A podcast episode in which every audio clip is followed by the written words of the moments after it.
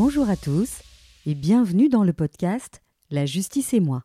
Je suis Nadia Bouria et je vous raconte le droit simplement, histoire de peut-être vous réconcilier avec le monde judiciaire. Dans l'épisode d'aujourd'hui, je reçois Véronique Lalou. Vous êtes juge d'application des peines. Bonjour Véronique, merci de me recevoir. Bonjour, avec plaisir. Alors, euh, avant d'explorer votre fonction, euh, je vous pose ma question rituelle. Quel est euh, votre parcours? Comment est-ce que vous êtes retrouvé juge? Alors, j'ai fait mes études de droit en partie à l'ULB et en partie à l'UCL et j'ai terminé en 1988. D'emblée, j'ai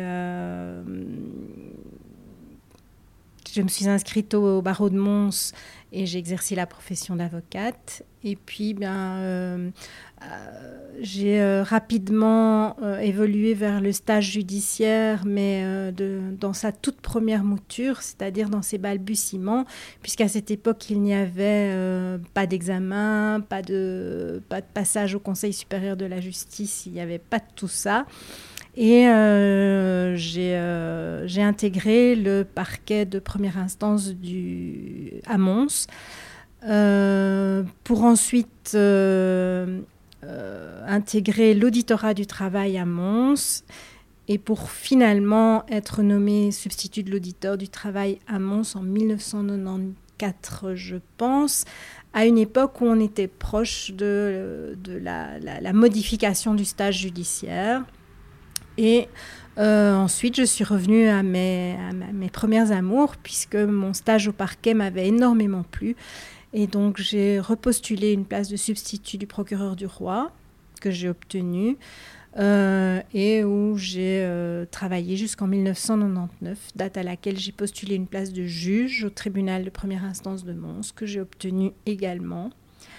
Euh, j'ai été euh, donc euh, juge multitâche ou couteau suisse, si on peut dire, jusqu'en mai 2020, date à laquelle j'ai obtenu avec beaucoup de bonheur une place de juge d'instruction au tribunal de première instance de Mons à la faveur d'une augmentation de cadre qui était prévue dans le cadre de l'euro 2020 de l'euro 2000 pardon et euh, j'ai exercé cette fonction jusqu'en mai 2022, euh, date à laquelle je suis devenue juge d'application des peines à Bruxelles, cette fois.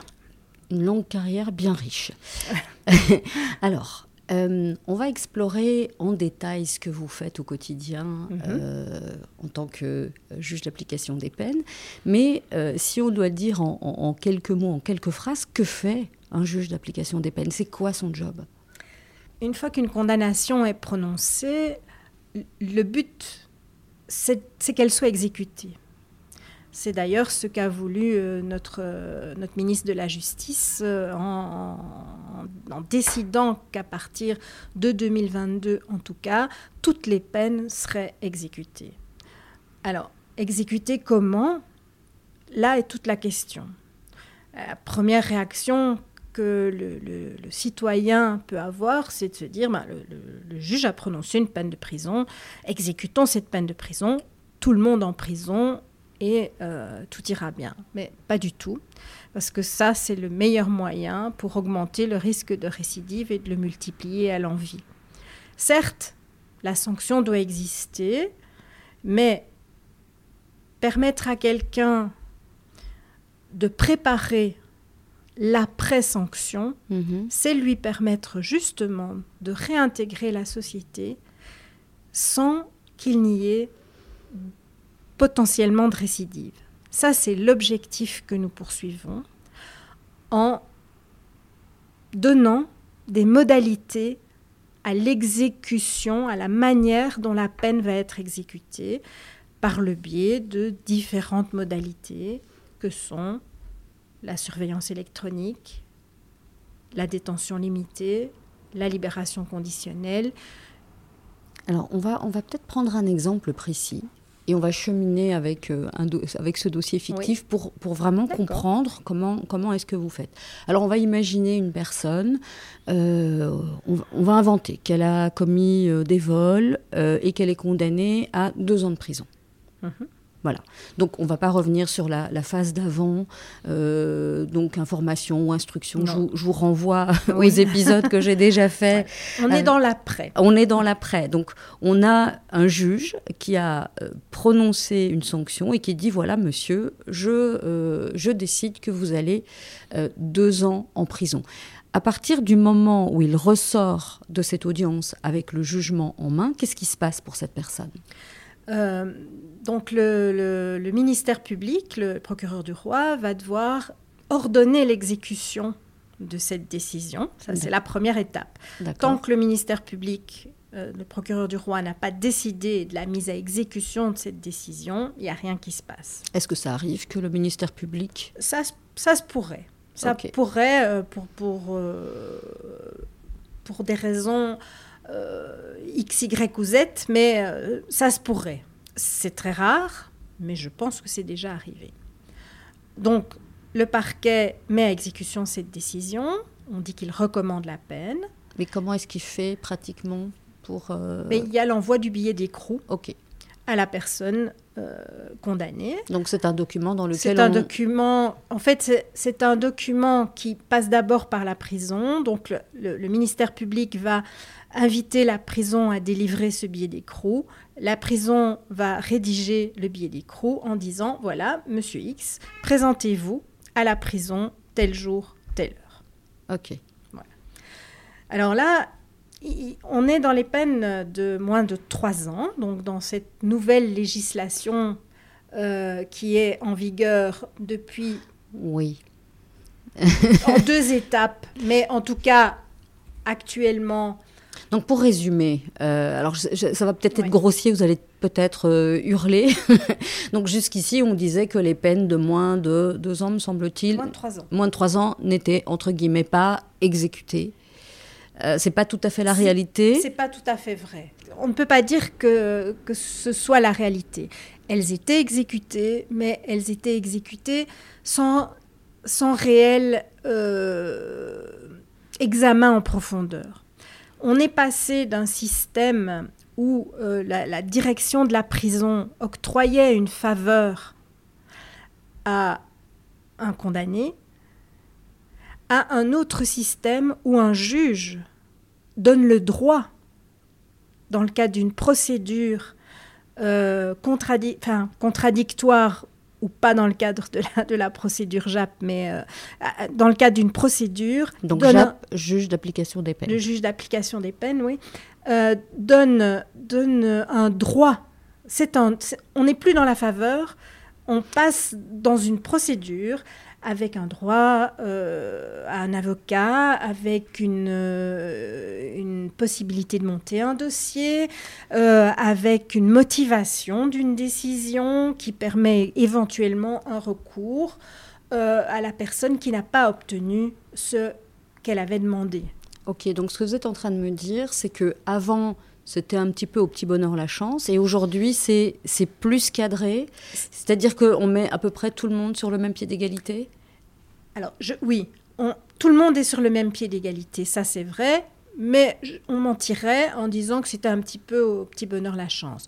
Je crois qu'en réalité, c'était beaucoup plus administratif mhm. et qu'il y avait en fait euh, ben, euh, en dessous de en dessous de quatre mois euh, pas, pas, pas d'exécution entre quatre mois et une certaine une certaine un certain taux de peine c'était surveillance électronique automatique c'était plus cadré par des par des directives qui émanaient de la direction générale de la prison. Et donc, c'était effectivement euh, très automatique. D'accord. Il n'y avait pas d'examen de la demande, si ce n'est pour des dossiers bien précis et des mhm. dossiers relativement euh, importants comme les dossiers euh, relatifs à des faits de mœurs ou à des faits d'infraction à la terroriste, par exemple. Là, il y avait effectivement un, un suivi un peu plus suivi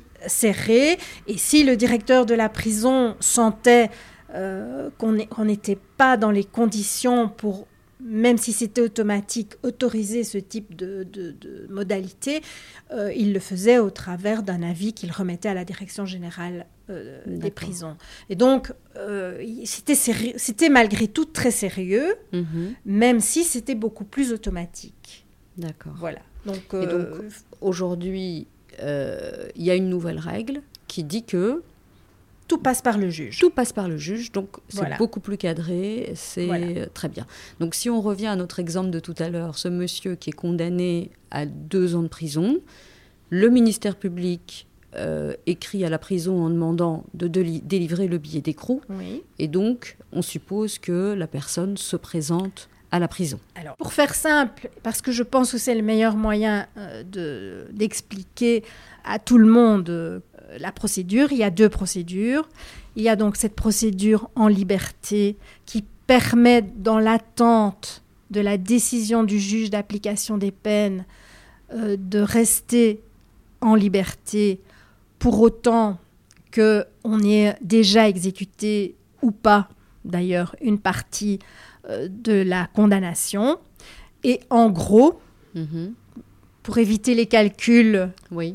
Euh, et, les, difficultés de la, mise en œuvre de cette loi, si on est condamné à une peine inférieure à 18 mois, les différents calculs nous permettent de penser que si on reçoit son billet d'écrou dans le cadre d'une peine inférieure ou égale à 18 mois, qu'on se rend à la prison, on est directement inscrit sur les registres, et on pourra ressortir en ayant déposé immédiatement une demande de surveillance électronique et on pourra sortir dans l'attente de la décision du juge d'application des peines. Ok. Voilà. Sauf pour deux types de dossiers. Les dossiers relatifs à des faits de mœurs et les dossiers relatifs à des faits liés au terrorisme. D'accord. Voilà. Ça, c'est les deux grosses exceptions. C'est la, la, meilleure manière de simplifier la procédure, je pense. Si euh, on ne respecte pas ce, cette condition préalable de se rendre volontairement à la prison, on rentre dans le cadre de l'autre procédure, où là, bah, le, juge d'application des peines est saisi par, le, par la demande. Euh, le directeur de la prison doit constituer un dossier. Dans certains cas, euh, il doit remettre euh, un avis. Il va remettre cet avis, favorable ou défavorable. Le ministère public va lui aussi remettre un avis qui est facultatif, mhm. lui, il n'est pas obligatoire, mais le Collège des procureurs généraux l'a rendu obligatoire pour toutes les condamnations à plus de 18 mois. Et une fois que ces avis euh, euh, sont rendus, le juge d'application des peines va prendre sa décision sur base de ses avis, sur base du jugement, sur base de, des avis spécialisés euh, spécifiques aux infractions en matière de mœurs et en matière de terrorisme, et apprécier dans le cas d'une procédure en cabinet uniquement. Oui, mais c'était la question que j'allais vous poser. si euh, cette modalité peut être octroyée. moi, la question qui me vient là en vous écoutant, c'est mais est-ce que vous voyez ces gens? Est-ce qu'ils viennent dans votre bureau ou c'est strictement c'est sur, c'est sur, base de dossier? C'est sur dossier. Donc, vous ne le voyez jamais? Alors, une fois que j'ai ce dossier entre les mains et que je, je, le lis, euh, il y a certains éléments qui, qui, qui, qui, qui vous interpelle Qui m'interpelle. Et si j'estime que je ne suis pas suffisamment informée par rapport à ces éléments-là, je peux demander des compléments d'information, soit au directeur de la prison, soit euh, par le biais d'une enquête sociale via les maisons de justice. D'accord, l'enquête sociale, on envoie euh, la police ou un... Non, c'est les maisons de justice C'est les maisons de justice uniquement Voilà. Et donc, c'est des assistants sociaux Des assistants sociaux qui vont aller généralement dans le lieu qui... Enfin non, pas généralement, qui vont se rendre euh, dans le milieu d'accueil euh, qui est envisagé dans la demande. Donc, par exemple, une personne qui vous dit, moi, je veux bénéficier d'une liberté conditionnelle, euh, je peux euh, aller vivre chez ma sœur, je dispose d'une chambre, il y a tout ce qu'il faut, euh, j'ai une promesse de travail. C'est ça que vous, vous examinez? C'est ça qu'on examine. C'est ça qu'on examine parce qu'il faut effectivement répondre aux éventuelles contre-indications qui sont prévues par la loi. La loi prévoit que la, alors la, la loi est tout à fait particulière en ce qui concerne les condamnations de moins de 3 ans. La loi prévoit que la modalité est octroyée s'il n'y a pas de contre-indication. Mhm. Ou s'il y en a, mais qu'elles peuvent être rencontrées par la mise en place d'un dispositif conditionnel de conditions particulières individualisées. Donc ça, c'est-à-dire dire... que s'il n'y a rien, si, tout va bien dans le meilleur des mondes, euh, eh bien, on octroie la modalité. Donc, y a pas je viendrai après à ces contre-indications. Soit il n'y a, a, pas de contre-indication. Et donc, on octroie la modalité. D'accord. Soit il y en a, mais on peut relativiser les points de fragilité en octroyant des conditions individualisées. Mhm. Et là, on octroie la modalité sous avec des conditions qui l'assortissent. Soit il n'y a rien de tout ça et on n'octroie pas la modalité. Donc on, ne raisonne, on raisonne d'abord dans l'idée, on octroie. D'accord. Mais pas dans le cadre, comment est-ce que je vais... Le raisonnement n'est pas comment est-ce que je vais faire pour refuser. Oui. Le raisonnement est, d'emblée, il est prévu d'octroyer cette modalité et après, on voit comment ah on, peut la, on peut encadrer cette modalité. D'accord. Alors, quelles sont les contre-indications? La première, c'est d'examiner l'existence d'un moyen de l'existence d'un moyen de subsistance. Alors, pour revenir à l'exemple que vous donniez tout à l'heure, je compte aller habiter chez ma sœur qui dispose d'une chambre. Euh, qui a un revenu euh, d'autant et qui sait m'héberger et qui sait me prendre en charge, il existe un moyen de subsistance. Mhm. Cette personne n'est pas laissée dans la nature sans, sans, aucune ressource. Euh, évidemment, une prise en charge totale par un tiers sans que la personne euh, un projet, aucun projet, c'est assez compliqué, assez compliqué a fortiori si on reprend l'exemple des vols mhm. ou euh, de, toutes ces infractions qui, qui, ont été commises dans un, dans un contexte euh, pécuniaire difficile on va quand même exiger aussi la, mise en place de quelque chose de concret pour qu'à un moment donné, cette personne puisse subvenir elle-même à ses besoins et ne pas se retrouver toujours euh, au, crochet, d'un tiers, parce que ça, c'est la laisser dans des circonstances qui sont identiques à celles qui potentiellement existaient au moment de la commission des faits. Et du coup, ben, on retourne vers un risque potentiel de, récidive. Mhm. Alors quand vous dites un projet, ça peut être euh, une promesse d'embauche. Est-ce que euh, se tourner vers le centre public d'aide sociale, par exemple, c'est quelque chose qui, euh, qui est cohérent pour vous ou vous dites non, il faut faire une formation, il faut essayer de se donner les moyens de sortir de la situation dans laquelle on se trouvait avant d'aller en prison? C'est-à-dire qu'à lui seul, l'inscription euh, au CPAS ne, ne, suffira pas, et elle suffira d'autant moins qu'à partir du moment où l'allocation euh, aux détenus sous surveillance électronique est octroyée, dans le cadre d'une surveillance électronique, le CPAS n'intervient pas. Et donc, euh, imaginons qu'on est dans le cadre d'une libération conditionnelle plutôt. Là, dans cette optique-là, ça ne suffira pas à elle seule. Alors, ce qu'on va demander, c'est la mise en place d'une formation, effectivement, avec un projet. Mhm.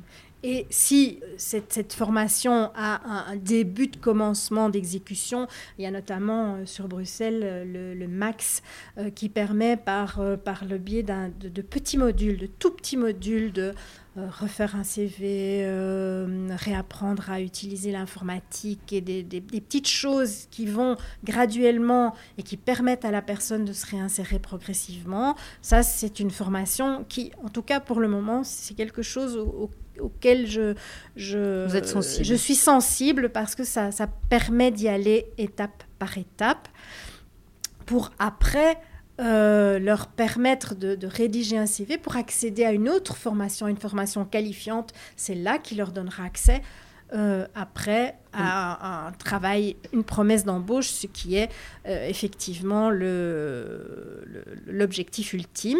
Et le fait que ces modules soient des, tout petits modules très courts sont, sont, très intéressants dans le cadre notamment de la procédure JAP. Oui. Je vais vous demander de couper, je vais aller prononcer un jugement. Ah, ok, d'accord. Alors je, je fais une pause.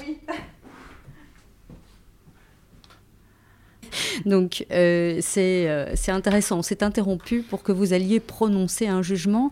Euh, qu'est-ce que ça veut dire? Ça veut dire qu'une personne m'a sollicité pour une modalité. En l'espèce, c'était une demande de libération conditionnelle. Et donc j'ai rédigé mon jugement sur base euh, du dossier et euh, je lui ai octroyé cette, libération conditionnelle euh, avec des conditions.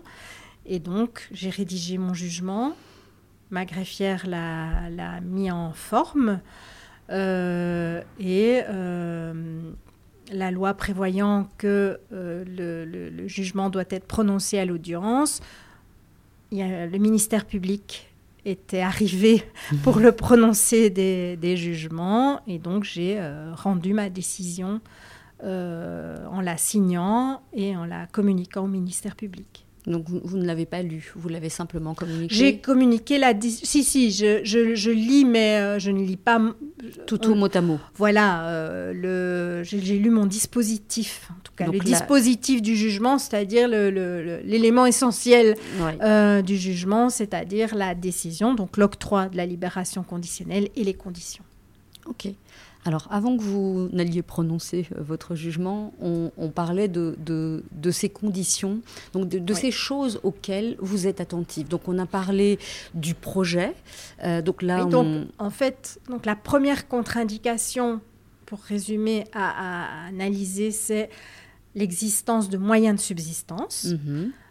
soit par le biais de tiers qui vont accueillir la personne, mais il se peut que ben, dans le cadre, et, très souvent ça arrive dans le cadre des petites condamnations, euh, la personne euh, est déjà un domicile euh, et qu'elle peut réintégrer ce domicile, mais alors là, il va falloir vérifier qu'elle a les moyens de, subvenir à, toute seule à, sa, sa, subsistance, soit par l'octroi de l'allocation de chômage, par exemple, qui peuvent être prises en considération parce que... Mhm. Bah, Alors quand vous dites que la personne a déjà un domicile, donc on peut penser à quelqu'un euh, qui a été condamné à une courte peine, qui n'a pas intégré la prison et donc qui a gardé son logement. Exactement. Il a continué à payer les loyers, soit lui-même ou avec l'aide de la famille. De son épouse ou euh, de... C'est ce que j'allais dire. Et puis il y a aussi le cas de personnes qui sont en fait mariées. Donc euh, Exactement. elles réintègrent la cellule familiale. Exactement. D'accord. Ok. Et donc, on, vérifie les moyens de subsistance, on vérifie si elles ont un toit. Est-ce qu'il y a d'autres choses que vous allez vérifier? Bah, Le projet, on en a déjà parlé. Donc, ça, c'est le premier, la première contre-indication, c'est euh, à, analyser, c'est l'existence de moyens de subsistance. La deuxième, et là, j'attire l'attention sur les termes, c'est le risque manifeste pour l'intégrité physique d'autrui. On ne parle pas de risque de récidive. D'accord. On parle de risque manifeste pour l'intégrité physique d'autrui. Alors ça veut dire quoi? Eh ben, ça, veut, ça veut tout dire et, ça veut dire beaucoup et, rien à la fois. Parce qu'il y a certaines infractions pour lesquelles de risque manifeste pour l'intégrité physique d'autrui, il n'y en a pas.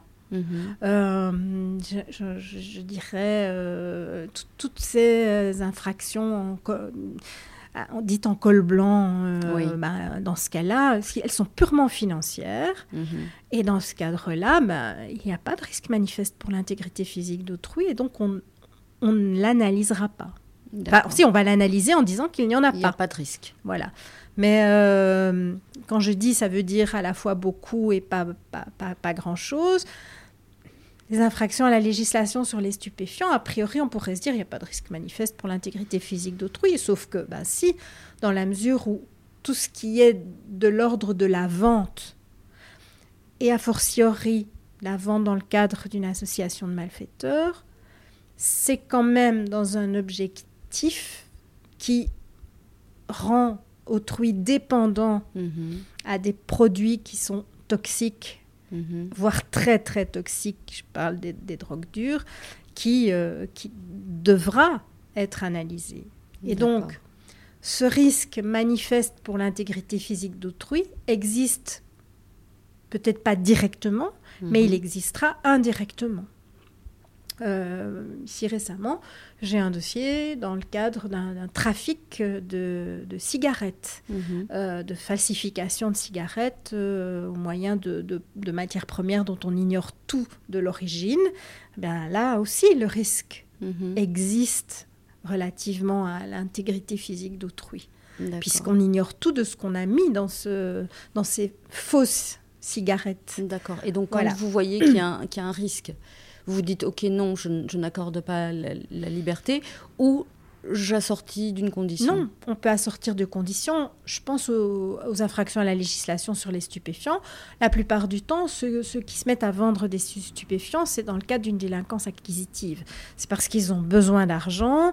euh, c'est le goût de l'argent rapide, de, de fortes sommes et d'un Ouais. train de vie qu'ils n'auraient pas si euh, on ne passait pas par les, les stupéfiants. Et donc là aussi, je vais analyser Mhm. le projet. C'est surtout d'ailleurs à ce moment-là que je vais analyser le, le- projet futur euh, du condamné. Euh, Est-ce que vous avez euh, déjà songé à, quelque chose? Oui, non Est-ce que vous êtes inscrit dans une, agence d'intérim? Est-ce que quelle, quelle formation avez-vous?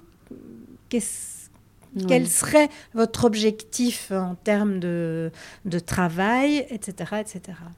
Et à partir de ce moment-là, je mettrai des conditions, effectivement, euh, qui viendront relativiser cette faiblesse du dossier. Alors, si, on, si, on, si vous deviez donner un exemple, par exemple, euh, la personne euh, qui euh, a fait du trafic de stupéfiants, enfin en tout cas qui en a vendu, c'est quoi la condition que vous allez lui, lui, lui, octroyer ou en tout cas exiger? C'est ch- chercher un travail, j'imagine. Chercher du travail ou le poursuivre si, Si si entre-temps, et j'ai un exemple en tête et je- j'en parlerai après, euh, si entre-temps, elle est, si, si dès euh, le moment où euh, elle a été condamnée, elle a pris conscience que clairement il y avait quelque chose qui n'allait pas et qu'elle a déjà entamé un parcours de réinsertion avant de venir devant le juge d'application des peines, c'est possible. Euh, le poursuivre, entamer une formation, la poursuivre, ne plus... Il y a souvent une consommation Mhm. qui est liée à, à la vente, ne plus consommer de produits stupéfiants et en attester auprès de, en tout cas accepter les, les tests qui seront euh, demandés par euh, l'assistante de justice qui va être chargée du suivi des conditions, ne plus fréquenter le milieu toxicophile, euh, ne, ne plus avoir de contact avec les complices du dossier. euh, voilà. Ok. Euh, tout ça sont des conditions qui vont permettre euh, d'encadrer la problématique stupéfiant. Alors, vous, vous l'avez dit, mais donc le suivi, c'est pas vous qui le faites, c'est à travers les maisons de justice. Tout à fait. Et donc, elles vous font un rapport Comment ça se passe? Alors, le- il y a d'abord un premier rapport de prise en charge Mhm. Euh, où elles vont, la- la- l'assistante sociale désignée par la maison de justice euh, va prendre contact avec le condamné, euh, lui expliciter les, les- les éléments du jugement et éclairer aussi sur des éléments qu'il pourrait ne pas comprendre parce que c'est quand même, ce sont quand même, même si on essaye de, de- de- de- de ne pas employer un jargon trop compliqué, il y a quand même des termes que, Mhm. que tout un chacun peut ne pas, ne pas comprendre. Donc, euh, expliquer la raison pour laquelle toutes ces conditions ont été mises en place et ce que le juge d'application des peines attend de la personne condamnée pour pouvoir passer à l'étape suivante. Euh, une fois que ce rapport de prise en charge, que cette prise en charge est faite, elle rédige un premier rapport. Généralement, c'est dans le mois de la, du jugement. Et puis, tous les trois mois, euh, je vais recevoir un rapport de suivi qui va m'expliquer ça, ça se passe bien, ça, ça se passe moins bien. Euh, donc, pour le prochain rapport, c'est là-dessus que je vais travailler avec euh, le condamné. Il souhaiterait euh, obtenir une modification de cette condition-là. parce qu'il est arrivé en, bout de course et donc dans mhm. ce cas-là, effectivement, il peut introduire une demande formelle pour pouvoir euh, obtenir euh, cette modification du dispositif conditionnel qui lui a été euh, octroyé. Donc c'est vraiment du, cas par cas. Bien sûr. C'est hyper individualisé. Tout à fait. Tout à fait. Et voilà, autant le, le, canevas du jugement est le même. Une fois qu'il a été fait, il est à peu près le même pour tout le monde. Autant une fois qu'on passe dans, la, dans, dans, dans le dans la, dans, l'application, autant ben, c'est euh, cette personne-là qui va euh, euh, qui, qui, va être mon, mon, point de, de, concentration. Et là on n'est plus on n'est plus dans le, dans, dans, le tout près, on, va l'individualiser vraiment. Et pour revenir à, à ce cheminement, donc je me souviens d'un dossier où c'était un monsieur qui avait été condamné pour des infractions à la législation sur les stupéfiants. Mhm. Et euh, il avait fait un peu de détention préventive, et puis il avait été remis en liberté. il avait, enfin, il avait euh, profité de cette euh, remise en liberté et de l'aide de sa famille pour créer euh, un service de livraison de pizza, euh, de préparation et de livraison de pizza. Bon. Et euh, quand il explique au directeur de la prison ce qu'il a comme projet, le directeur de la prison l'interroge sur ses revenus et ses charges, et ses charges étaient plus élevées que ses revenus, donc il y avait un, petit, petit il y avait un petit problème. On ne savait pas si Madame travaillait ou si elle ne travaillait pas. Donc je réinterroge le directeur de la prison dans le cadre de ce qu'on appelle un rapport d'information succinct. Mhm. Je lui dis, mais mais il y a un problème là. La balance euh, revenu-charge est déficitaire, donc euh, on va pas y arriver. Est-ce que madame travaille? Là, on me soumet un contrat qui est daté du jour de la demande. Et donc, mhm. je me dis, ouïe, ouïe, ouïe, encore un problème. Et je dis, euh, je me dis moi-même, pour un pizzaiolo, il gagne quand même vraiment très très bien sa vie au final. Mhm. Et donc, euh, je dis, mais l'enquête sociale était euh, tout à fait euh, bonne. Mais je me dis, il faut que je vois ce monsieur pour mhm. me rendre compte de, et pour lui poser les questions auxquelles j'ai envie qu'il me donne une réponse. Mhm. Et en fait, donc j'ai vu, j'ai organisé une audience dans ce cas-là. J'ai vu cette personne et elle m'a expliqué qu'en réalité, ce, service de préparation et de livraison de pizza était un service en takeaway. Mhm. Donc, c'était vraiment parce que comme on augmentait le revenu euh, comme ça au petit bonheur la chance, là, il y a une autre infraction un peu, un peu euh, commerciale qui, sous-tend toute cette histoire. Il me disait, mais non, en fait, j'ai un chiffre euh, d'affaires de 1000 euros par jour. Et donc, sur base de ce chiffre d'affaires-là, c'est vrai que je peux modaliser mon salaire personnel en fonction des besoins. Oui. Et je travaille seule, maintenant avec mon épouse, et je n'ai pas besoin d'ouvriers, puisqu'en réalité, c'est vraiment une toute petite entreprise. D'accord. Et en faisant un bref calcul, 30, 000, 30 chiffres d'affaires par mois, euh, il travaillait tous les jours. Euh, bah, ça fait 1000 euros de chiffre d'affaires hein, euh, par jour. Bah, on divise par un prix moyen d'une pizza entre 12 et 15 euros. On avait un chiffre tout à fait euh, raisonnable. Donc ce qu'il présentait était cohérent. ce qu'il présentait était cohérent, mais il y avait toute une série de données dont je ne disposais pas et qu'il m'a parfaitement expliqué Et euh, bah, sur cette base-là, j'ai octroyé effectivement cette modalité, alors qu'au départ, je dis, toi, tu es en train de me... de m'entourlouper. Voilà. Euh, et au final, pas du tout. Mais c'est la manière dont les choses étaient présentées qui n'était pas euh, très bien expliqué. Donc, euh, si, si, je vous écoute bien, euh, l'idée, c'est vraiment d'être transparent avec le juge d'application des peines, en venant peut-être avec un reportage photo, peut-être avec une description un petit peu plus précise de ce qu'on fait, pour vraiment, comme vous, vous travaillez sur dossier, pour vraiment vous rendre Exactement. compte si cette personne, elle a un projet cohérent ou, ou, pas du tout. Et c'est là-dessus, d'ailleurs, qu'on travaille avec les prisons, avec, euh, avec les, les, les assistants les maisons de justice dans le cadre de l'enquête sociale, c'est de dire, voilà, nous, on travaille sur pièce. Si on veut que la procédure, qui est une procédure sur dossier exclusivement, aille le plus vite possible dans l'optique de ne pas augmenter la surpopulation carcérale et donc de nous permettre de prendre nos décisions dans le plus bref délai, eh bien, il faut vraiment être exhaustif dans le cadre de ces, de ces dossiers. Et, c'est là où la problématique des prisons est, très importante, c'est qu'ils n'ont pas le personnel mhm. dont ils auraient besoin pour rendre ces avis euh, et, ces, euh, et, ces, avis spécialisés les, les plus étayés possibles. Oui. Alors, j'avais une question, une autre question à vous, à vous poser. Vous parliez de projets, vous parliez de moyens de subsistance, etc. Moi, je pense à ces personnes qui ont agressé physiquement d'autres personnes.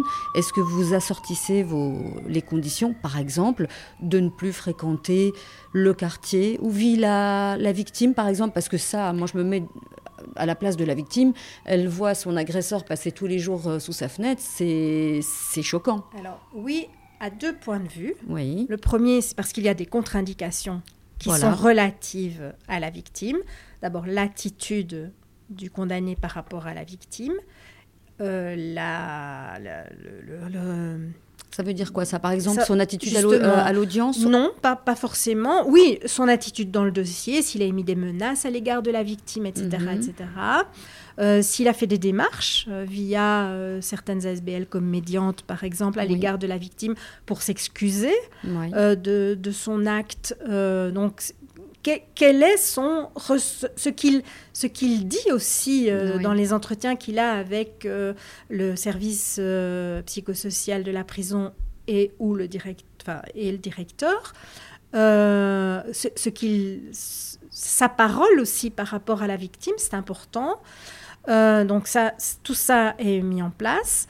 Euh, il y a donc ce point-là par rapport à son attitude, mais aussi euh, par rapport à qu'est-ce qu'il fait pour dédommager la victime au regard de sa situation financière actuelle.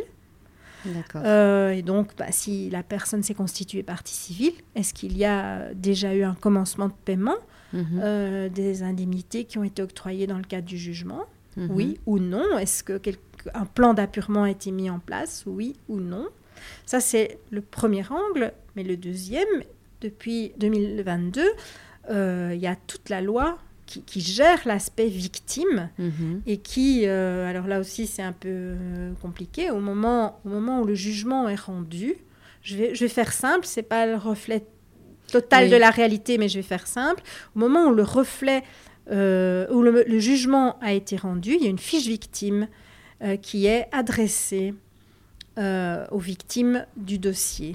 Mhm. Et par cette fiche victime, une fois que la victime remplit cette fiche victime, on, lui demande euh, si elle souhaite être informée dans l'hypothèse d'une remise en liberté, d'une demande de modalité via le, le, juge d'application des peines, si elle souhaite être informée, si elle, ne le souhaite pas, ben, c'est acté. Et si elle souhaite être informée, si elle souhaite également que des conditions particulières soient octroyées dans le cadre de, l'examen de ces modalités. Et ça peut passer par euh, ne plus fréquenter euh, mon quartier, euh, ne plus euh, ne, pas m'adresser la parole par quelque euh, moyen qu'il soit. Je pense à toutes ces infractions relatives à la violence intrafamiliale, mhm. euh, si ce n'est par le biais de mon avocat,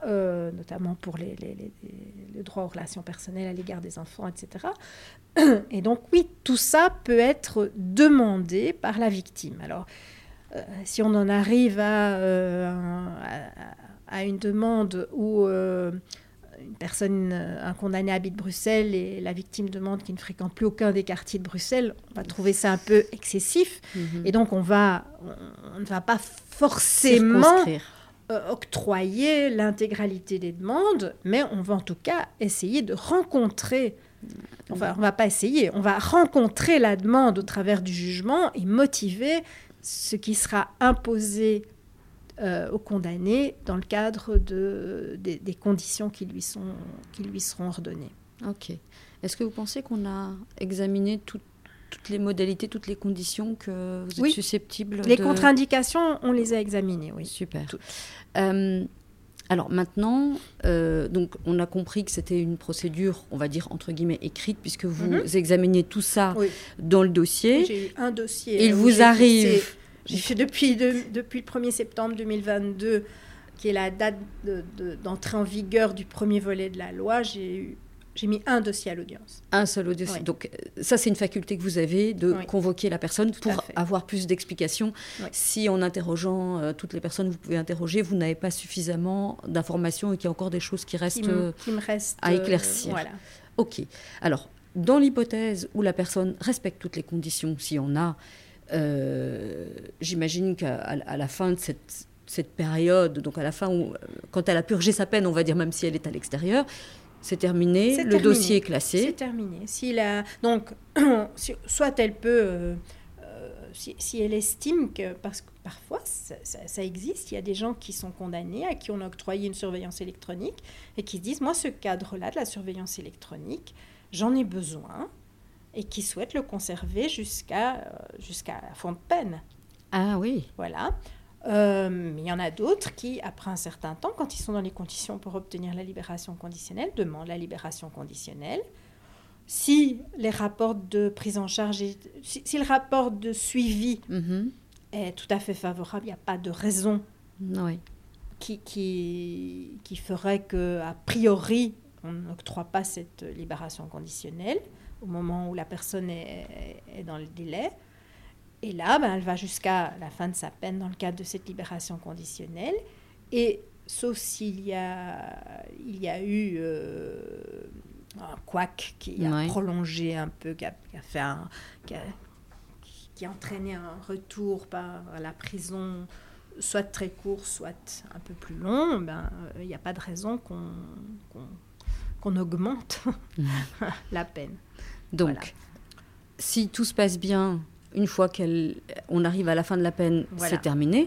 En revanche, dans le cas où la personne euh, voilà, vous dit je, promets, euh, je vais travailler, je vais habiter là, et puis que finalement, au cours du suivi, on se rend compte qu'en fait, cette personne, elle pipote, elle raconte n'importe quoi, et en fait, elle continue de délinquer, comme on Exactement. dit. Qu'est-ce, qu'est-ce que vous faites? Alors, euh, bah, moi, toute seule, je, je ne peux rien faire.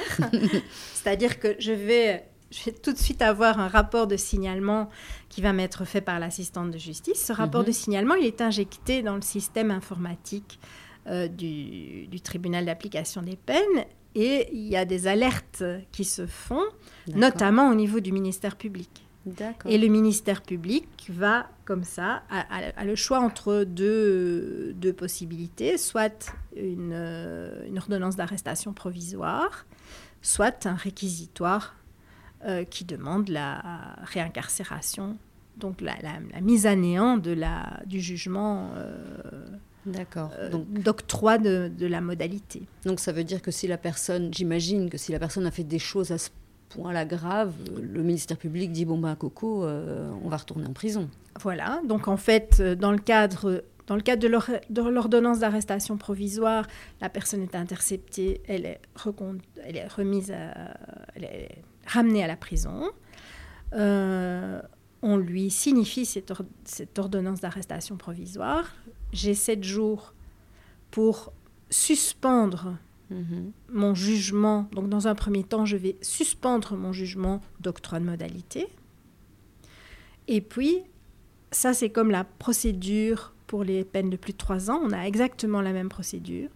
Et puis ce dossier va être fixé à l'audience. D'accord. Dans ce cas-là, et là on va entendre la personne, son avocat, le ministère public, le directeur de la prison, le cas échéant, pour voir si effectivement, si cette incartade euh, nécessite qu'on clôture, qu'on clôture la procédure euh, là et qu'il réintroduise une demande le cas échéant, ou si on dit bah non, euh, on, va, euh, on va revoir votre situation et on vous donne une chance supplémentaire. Et faites bien attention, vous voyez que le système fonctionne et donc, euh, ne, nous décevez pas une deuxième fois. Mhm. Alors, quand je vous entends, alors c'est très technique, euh, désolé de vous avoir obligé à essayer de vulgariser quelque chose de compliqué.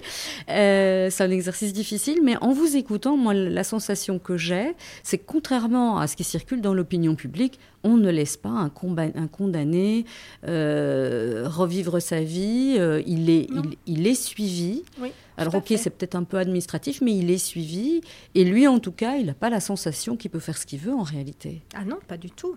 Que ce soit dans le cas de la surveillance électronique, où là, il a des horaires super stricts à, respecter, euh, et puis il doit être chez lui, pendant, pendant lesquels il peut être dehors dans une optique tout à fait particulière, euh, où euh, il doit être chez lui là où là il peut faire ce qu'il veut, mais il est dans son petit périmètre, euh, il ne peut, pas, peut pas bouger, il peut il peut pas en sortir.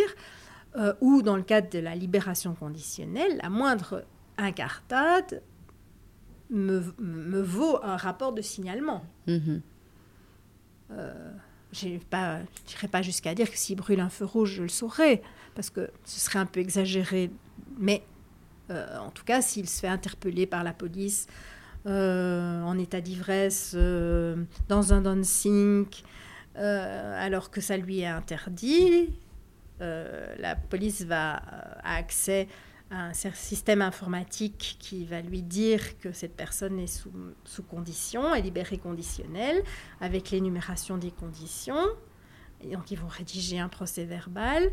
Ce, ce système qui s'appelle I ⁇ va envoyer une alerte à l'assistante de justice qui va en être informée également. Et de là, elle va me faire un rapport de signalement qui est accessible par moi, mais aussi par le ministère public, qui va pouvoir remettre des balises euh, euh, bien en jeu. Et si c'est pas grave, si c'est une, si une infraction, enfin si c'est pas une infraction, mais si c'est un comportement euh, qui, qui, qui, est stigmatisé par l'assistante de justice, et qu'il n'y a pas. le ministère public a la possibilité de tracer un réquisitoire demandant euh, la mise à néant de ce jugement. Euh, et là, on ne passe plus par la procédure en deux étapes. Le juge d'application des peines va rendre son jugement euh, dans la foulée. D'accord. Donc, on ne fait pas ce qu'on veut. On ne fait pas ce qu'on veut, non.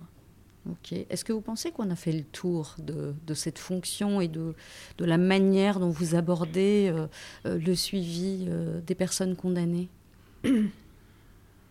Oui, je pense. Je, je pense qu'on qu'on en a fait le tour.